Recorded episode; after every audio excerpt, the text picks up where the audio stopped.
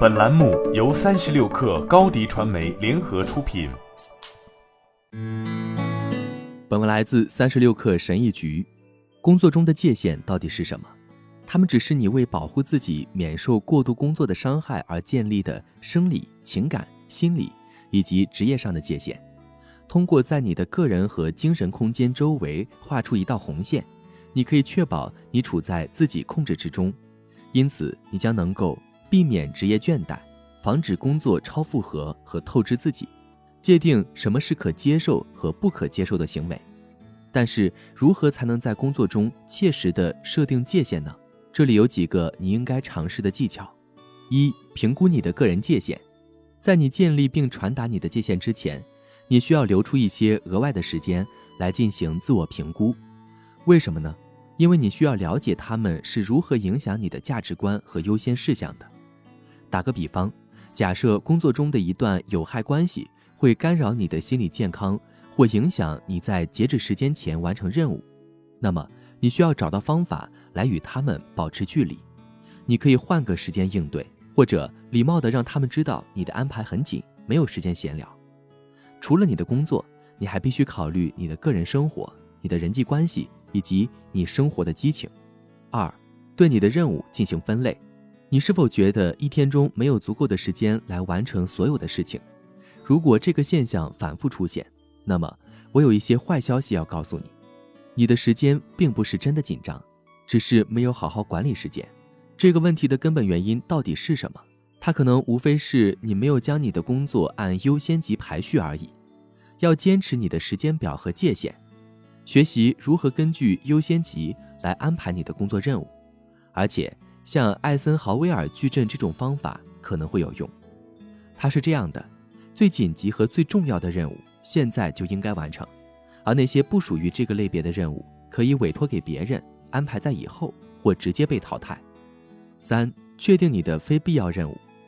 杰恩·哈迪在《创造空间：如何通过设定界限让生活更幸福》一书中写道。我们工作中做出的每一个决定都涉及后果和妥协。如果我们被要求加班，就会在别处有所取舍，因为我们不可能同时出现在两个地方。如果我们没有意识到这一点，可能也就没有意识到我们正在做出这种牺牲。四，让大家知道你的界限，向你的同事甚至你的家人清楚地传达你的界限。然而，要避免一下子设置太多的界限。你应该在你继续练习设置界限时，一次只专注于一个主题，例如知道哪里划线并执行它，而且在这一过程中要注意哪些方法有效，修改那些不可行的，并继续下去。在你的回应中讨论你打算如何维持你的界限来支持你自己，也可能是支撑你的团队和你的组织。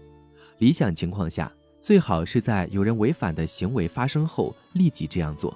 这样可以保持严肃性，而且违反者也能理解重要性。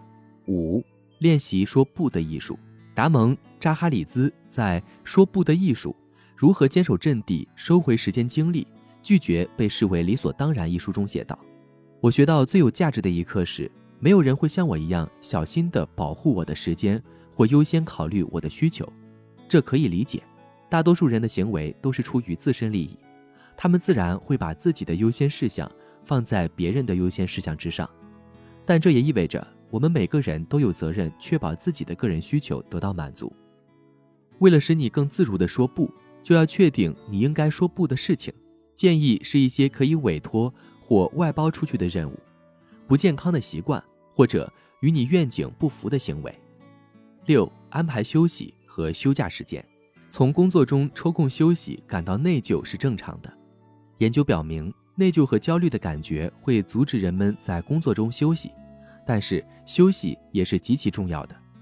休息让你有机会从与工作有关的压力中恢复过来，反过来，这有助于你在一天中表现更好和更有活力。如果你是那种忘记休息的人怎么办？在你的在线日历中放上提醒，提醒你伸个懒腰，出去走走，或者吃点点心。同样的。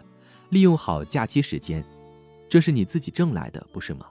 更重要的是，研究表明，休假可以减少压力、焦虑和心脏病的患病率。此外，休假也可以提高你的生活满意度和做事效率。好了，本期节目就是这样，下期节目我们不见不散。品牌蓝 V 想涨粉就找高迪传媒，微信搜索高迪传媒，开启链接吧。